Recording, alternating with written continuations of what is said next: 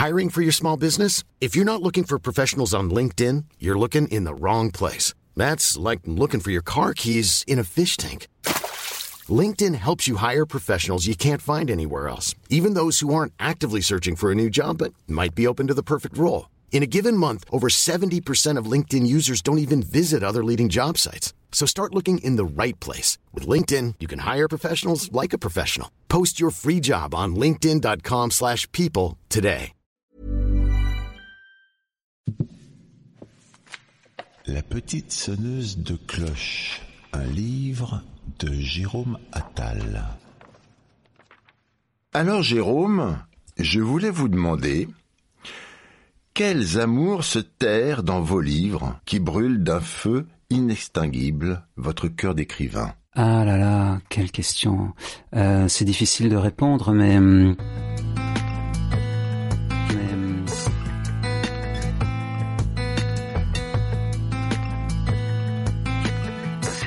répondre, mais... hum, J'ai l'impression que le premier des trucs quand on écrit, c'est de s'intéresser soi-même à ce qu'on raconte.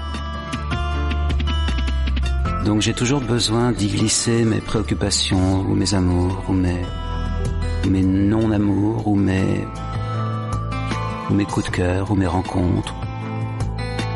Les choses fugitives, des choses qui me touchent, des choses qui me, qui me brûlent, que je trouve incandescentes ou trop grandes pour moi. C'est des souvenirs d'amour qui n'ont pas été résolus, qui nous pèsent sur le cœur, des moments où on aurait dû agir de telle ou telle manière et on n'a pas agi comme ça et, les choses se sont euh, délitées et ça nous reste sur le cœur. En fait, il y a tellement de choses dans une vie qui nous restent sur le cœur. Il y a tellement de choses qui nous restent sur le cœur. Mes parents m'ont super protégé parce qu'ils m'ont eu tard, donc j'étais un peu l'enfant. euh, voilà, puis ils ont eu plein de vie avant sans enfants. Se sont rencontrés tard aussi, donc ils m'ont eu tard. Et j'ai des souvenirs d'enfance qui sont assez merveilleux, des Noëls, tout ça. Mais je suis euh, le seul témoin de mon enfance. Parce que j'ai pas de cousins, de frères et sœurs, tout ça? Donc je suis le seul témoin de tous ces trucs. Parfois c'est aussi un peu lourd. Et je peux mettre un peu de ça dans les livres aussi, pour alléger un peu. Ou, euh, dans les histoires que j'écris. Mais c'est pareil avec les amours. Il y a- des amours, euh, je peux tomber amoureux de quelqu'un. Ça peut être trop lourd à porter. Et, je peux m'alléger un peu, comme si je soupirais un petit peu. et j'essaye de sculpter un peu ces soupirs pour en faire des lignes. Je sais pas si, si c'est très clair ce que je raconte, pardon. En tout cas, c'est vraiment, c'est sincèrement comme ça que je fonctionne. Est-ce que lorsque vous écrivez, Ouais, les phrases ouais. sont comme de la terre dans laquelle vous enfouissez des amours secrets? Euh, bah pourquoi pas? Ouais, je trouve ça très beau. J'adore. En fait, j'adore cette idée que les choses qu'on enterre peuvent refleurir ailleurs. Enfin, avec d'autres personnes ou les ou les gens qui prennent le livre entre eux. Ce qui est génial avec le livre, c'est que c'est aussi un rapport de tête à tête. Hein. C'est les gens vous tiennent vraiment, ils tiennent le livre, ils tiennent ce que vous avez mis dedans au sens euh, physique. Donc c'est ça qui est sympa. Et cette idée qu'on enterre des choses et qu'elles refleurissent ensuite, c'est exactement euh, ce que j'essaye de faire. J'ai l'impression que c'est aussi l'acte d'écrire qui est comme ça. C'est qu'à un moment donné, on, on écrit sur une page ou on, noircit quelque chose comme si on avait les mains dans la terre. Et je trouve que c'est très très beau. Et effectivement, on enterre des choses, qu'elles soient conscientes ou inconscientes. Et après, ça dépend de beaucoup de choses, qu'elles fleurissent ou pas. Et, euh, euh, non, non, je trouve que c'est très bien. Ça, ça me plaît beaucoup. Je, je pourrais parler de ça pendant des heures, de cette histoire. Ce qui est important, j'ai l'impression, c'est de trouver une cohérence par rapport à ce qu'on est, par rapport à ce qu'on aime et par rapport à ce qu'on a envie de transmettre. Alors parfois c'est réussi, parfois c'est raté, après ça dépend de plein de choses, mais c'est plutôt euh, dans cet ordre-là que j'essaie de travailler. Au moment des attentats du Bataclan, j'étais comme tout le monde euh, complètement dévasté. J'ai écrit un livre qui s'appelle Les gens quittent Green Park, qui se passait en 40 à Londres, où je raconte l'histoire d'un petit garçon qui est adolescent, qui va avoir 13 ans, il adore sa famille, il adore ses copains, il, tombe amoureux de la fille dans sa classe, et il a très envie de vivre. Et tout d'un coup, il y a Hitler qui déverse des bombes euh, sur Londres, et euh, il y a ses amis qui disparaissent du jour au lendemain, parce que chaque soir, il y a une maison dans son quartier qui est, bombardée. Et, ça m'a permis de mettre tout ce que j'avais à dire, toute mon émotion euh, de ce qu'on vivait actuellement, j'ai pu la mettre dans ce livre. Et ça m'a plu de trouver cet écrin avec de la distance pour pouvoir mettre tout ce que je ressentais et tout ce que je trouvais effroyable. Parce qu'on n'a pas le recul, on n'a pas le recul aujourd'hui. C'est compliqué d'être lucide sur tout ce qui se passe aujourd'hui. On est abreuvé d'actualités, d'avis, de contraires. Les avis des gens euh, sont de plus en plus partagés et violents et partisans et, et on sort dans la rue, euh, au moins de coups de klaxon, on a l'impression que les gens vont vous tuer. Quand j'avais 19 ans, j'adorais avoir un livre dans les mains et pas forcément le lire, mais aller me promener avec comme une espèce de rampe ou de, ou de refuge. Et, je trouve ça très beau de mettre des choses euh, plus apaisantes euh, dans les livres par rapport à la violence du monde. Je, je, ça m'apaise, moi, d'avoir un livre dans les mains quand je trouve ce monde trop violent. C'est ça, et, donc c'est un luxe de pouvoir aussi écrire des livres qui permettent le temps de la lecture à, des gens d'oublier un peu leurs soucis ou de se dire ah je trouve des choses qui correspondent. Je... Il y a une phrase de Cocteau que j'adore. Il, dit que l'art en général, mais la littérature aussi, c'est retrouver des frères disparus comme les branches d'une étoile qui auraient été dispersées. Et j'adore cette chance et ce luxe qu'on me donne de pouvoir euh, euh, m'exprimer euh, par des histoires et de pouvoir retrouver et créer un univers de gens qui s'attachent à mon travail et pouvoir et pouvoir toucher les gens. Je trouve ça super. Ça me plaît. Quand je suis arrivé à 19 ans à Paris, tout le monde au lycée et au collège pensait que j'allais être comédien, que j'allais être acteur. Donc j'ai pris des cours. J'ai pris des cours de comédie quand je suis arrivé à Paris et je voulais le misanthrope, quoi. Je voulais faire le ténébreux, tout ça, et je faisais rire tout le monde. Donc ça m'a dégoûté et tout le monde couchait avec tout le monde. Et moi j'étais trop romantique pour ça. Donc j'ai arrêté le théâtre au bout de six mois, mais direct. Je faisais rire tout le temps. La plupart du temps, j'essaye d'être un peu drôle, d'être un peu léger. Euh, je pense à ça aussi. Je pense à, me distancer un peu de, de, mon chagrin parce que je suis pas là pour rajouter du chagrin supplémentaire à ce que la vie donne déjà. Je trouve que c'est important de, de rire. Et puis, moi, je suis très anglophile, donc j'aime aussi bien chez les anglo-saxons ce côté. Euh, c'est ce qui m'avait plu aussi dans les gens de Green Park, c'est que malgré les bombes qui s'abattaient sur Londres, il y avait le laitier quand même qui continuait à passer. Euh, et puis il y avait, il y avait de l'humour tout le temps. Euh, Churchill, il balançait des punchlines sur les décombres tout le temps, quoi. Je trouve que c'est ce qui manque aussi en France. Il, il manque dans nos politiques, je pense qu'il manque des Churchill, quoi. Il manque des mecs qui ont un peu de recul, qui sortent des bonnes vannes, sauf qu'aujourd'hui c'est plus trop permis parce que dès que tu sors une vanne, tu te prends, tu, tu te fais incendier par, euh, voilà.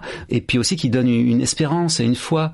Et dans l'idéal, c'est ce que j'aimerais faire aussi dans mes livres, c'est qu'il y ait une espérance, c'est qu'il y ait vachement d'espérance et qu'il y ait aussi des, petites punchlines ou, ou des mots d'esprit, quoi. C'est un programme un peu ambitieux, hein, mais bon, ça se fait simplement, ça se fait très simplement.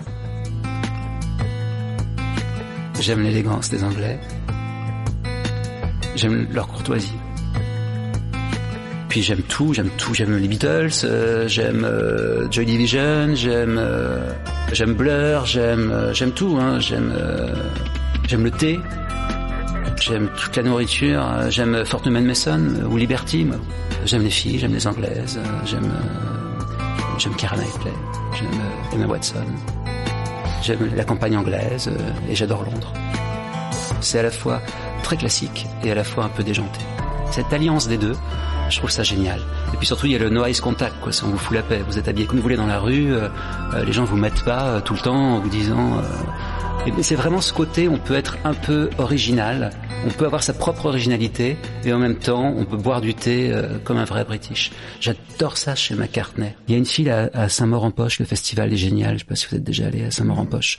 Il y a une fille qui vient me voir, et elle s'appelle Julia. Alors, je, euh, je dédicace un livre à Julia, et je lui dis, ah mais Julia, c'est une super chanson de John Lennon, tout ça. Elle fait, ah oui, oui, je sais... Mes parents m'ont appelé Julia à cause de la chanson des Beatles. Et je lui dis alors la question un peu traditionnelle, vous préférez euh, Lennon ou McCartney? Et elle me dit ah mais en fait c'est compliqué parce que McCartney est très british et Lennon est très déconstruit. J'ai adoré cette réponse. Enfin, j'ai adoré ça. Julia.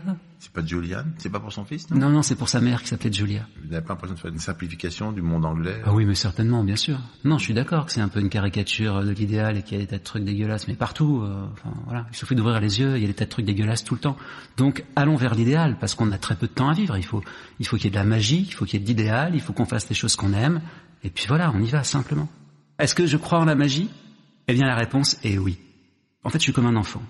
Il y a des trucs qui me touchent, qui me marquent, et j'ai envie. Euh, c'est la même chose que quand j'étais enfant. J'avais plein de copains, mais j'adorais rentrer dans ma chambre et jouer avec mes Playmobil et puis euh, inventer des histoires, recréer des choses que j'avais vécues ou que j'avais pas pu vivre, partir dans une histoire avec mes jouets. Et j'ai l'impression que je fais pareil. Par exemple, pour Chateaubriand, là, je lisais des rapports d'universitaires anglais sur la période, et ils appelaient tous les Français des migrants. Donc ça, ça m'a plu. Je me suis dit, ah, mais c'est vrai qu'à cette époque, les, migrants, c'était les Français, quoi. Donc ça, ça me donne une, une porte supplémentaire pour le roman, où je vais raconter ça. Et puis pareil, je continue à lire des rapports d'universitaires sur l'époque, et ils parlent des dentistes. Et effectivement, euh, à l'époque, quand on allait chez le dentiste, il n'y avait pas de sofa ou de canapé pour se mettre chez le dentiste. On était... Euh, allongé euh, sur le parquet avec sa tête entre les genoux du dentiste. Et là, je me dis, ah mais ça va être incroyable, je vais commencer le roman comme ça, je vais mettre Chateaubriand, il, va, il a une dent de sagesse, et à l'époque j'avais une dent de sagesse quand j'ai commencé à écrire le roman. Euh, donc euh, il va aller chez le dentiste et, je vais lui mettre la tête entre les deux genoux du dentiste et ça va me faire beaucoup rire. Donc il y a vraiment un côté aussi très ludique. Vous écrivez tout le temps? Ouais.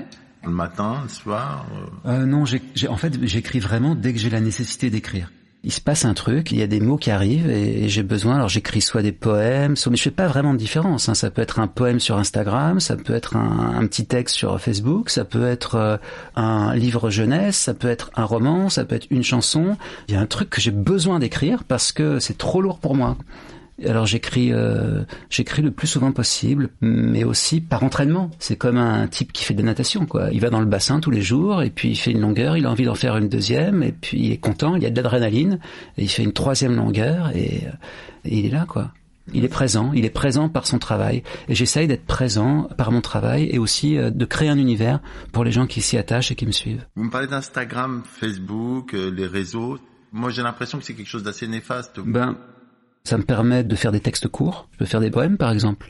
Mais ça me vient du journal intime. Quand j'écrivais mon journal sur Internet, j'aime le côté rendez-vous. J'aime bien les rendez-vous avec des gens. Et je trouve que c'est sympa qu'à un moment donné, on puisse se dire, ah, quoi qu'il se passe dans ma journée, si j'aime bien le travail de ce mec-là, je vais pouvoir aller lire un petit truc qu'il a fait ou un petit texte. Mais c'est comme les cases ou les, les petits trucs de... Euh, comment ça s'appelle déjà? Le petit garçon avec le, le léopard là qui est en pluche. C'est un peu comme Kelvin et Hobbes sur les baisers. Ouais. D'abord, est-ce que c'est un moment important ou pas pour vous Et aussi, est-ce que c'est déjà le début d'une désillusion? Je crois pas que ce soit vraiment un moment important. Je crois pas non plus que ce soit le début d'une désillusion. Ce serait triste. Ce serait vraiment triste. Non, non, c'est le, c'est le début d'une autre aventure. C'est le début d'un, d'un nouveau rapport. Mais c'est pas le début d'une désillusion. Non, non.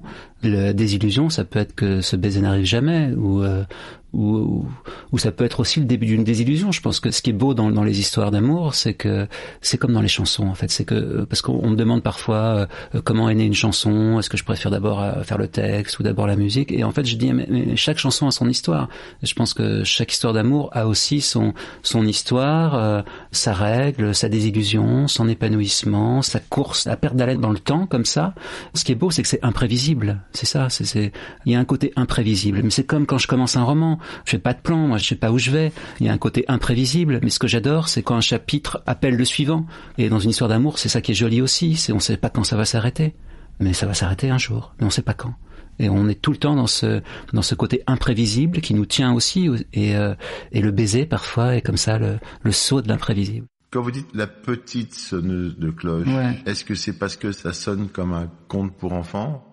On voulait pas que ça fasse un peu conte pour enfants, mais après, je pense qu'on a beaucoup aimé ce classicisme euh, de la petite sonneuse de cloche parce que euh, il y a un truc un peu, un peu, ce qu'on disait sur les Anglais tout à l'heure, c'est à la fois classique, à la fois original cette histoire de sonneuse de cloche. Et puis voilà, donc mais euh, ouais, enfin, je sais pas quoi dire. Je sais plus. plus ça fait un peu contrepétrie, je trouve, non, un peu, non? Elle serait comment la contrepétrie ah, Petite conneuse de, ah, petite de loche. Conneuse de euh, loche. Ouais, c'est pas une vraie contrepétrie. Moi, j'aimerais bien que quelqu'un écrive une parodie. Ça voudrait dire que le livre a du succès, hein. Euh, pourquoi pas? Vous avez fait une parodie d'Harry Potter, c'est ça? Ouais, qui s'appelait Henri Potier, et en fait, il arrivait jamais à prendre le train, là, la voie, parce que tout c'était en France, donc il y avait tout le temps des grèves. Donc il, arrive, il pouvait jamais aller à l'école, le pauvre. Il arrivait jamais à traverser le mur parce qu'il y avait trop de grèves, quoi, tout le temps. Et puis euh, j'ai fait aussi un faux journal d'Andy Warhol, un journal fictif d'Andy Warhol. Vous savez, Andy Warhol, il a tous les matins, à un moment donné, dans les années 80, il dictait à sa secrétaire euh, toutes les soirées qu'il avait faites avec un petit dictaphone. Et donc il y a un journal immense, et j'ai fait les jours manquants, euh, les jours qui manquaient. Donc euh, voilà, c'était chouette. un nombre de trucs. Euh. En fait, moi, je suis toujours en éveil, et j'ai l'impression aussi. C'est vrai que j'ai fait tellement de trucs, et parfois, je dois m'excuser parce que les gens, ils sont déçus que je sois pas assez connu par rapport aux trucs. Ils, ils ont fait des tas de trucs, on vous connaît pas. Alors à chaque fois, je m'excuse, je suis désolé, pardon. Et puis on est en France, quoi. Euh, j'ai pas l'impression que euh, c'est pas parce que j'ai écrit pour euh, Johnny Hallyday ou Vanessa Paradis que les gens vont m'appeler euh, tout de suite en me disant "Eh, hey, t'es le roi du monde", quoi. Enfin, j'ai l'impression de, de, remettre ma couronne à chaque fois en jeu, et tant mieux, parce que j'ai pas le culte des choses que j'ai faites. parfois, je me dis "Ah, il y a une chanson pour Michel Delpech qui est quand même jolie, je suis contente de l'avoir fait", mais je suis, je, je, je suis content de fait, mais je suis plus content finalement pour le compositeur qui a bossé avec moi que pour moi. J'arrive pas à être satisfait, j'arrive pas à être content de ce que je fais, j'ai pas le temps. J'ai toujours envie de travailler. J'ai pas le temps d'être content de moi. Et pour les romans, c'est très dur d'être content de soi sur 300 pages. Donc c'est l'insatisfaction qui fait que j'ai envie de faire un autre roman pour essayer de m'améliorer un petit peu. C'est jamais satisfait, quoi. Euh... Non, je suis pas satisfait. J'aimerais. Euh... Je suis pas satisfait. Non, je, suis jamais satisfait. Enfin, je, je ouais, je sais pas. Mais euh, en fait, j'aime pas cette idée de la satisfaction. Je trouve que je trouve que c'est un peu merde euh, de dire je suis satisfait de ce que j'ai fait. Je trouve ça. J'ai pas envie. J'ai pas envie de ça. Non, je suis pas satisfait. Bien, c'est noté. Bah merci Jérôme. C'était un plaisir, Vincent. Pour moi. Et pour moi aussi. C'était La petite sonneuse de cloche, un roman de Jérôme Attal. Est-ce que l'amour, Ouais. c'est forcément la jeunesse? Je comprends tellement rien à cette question, mais elle a l'air bien. Mais peut-être que je comprends rien à l'amour, je comprends rien à la jeunesse. hein. Donc les deux ensemble, ça fait une espèce d'incompréhension au carré. Aux éditions Robert Laffont. Un podcast du Poste Général.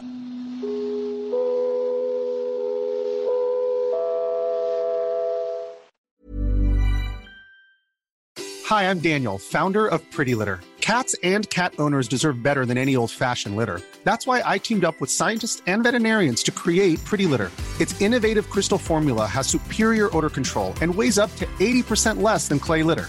Pretty Litter even monitors health by changing colors to help detect early signs of potential illness. It's the world's smartest kitty litter. Go to prettylitter.com and use code ACAST for 20% off your first order and a free cat toy. Terms and conditions apply. See site for details.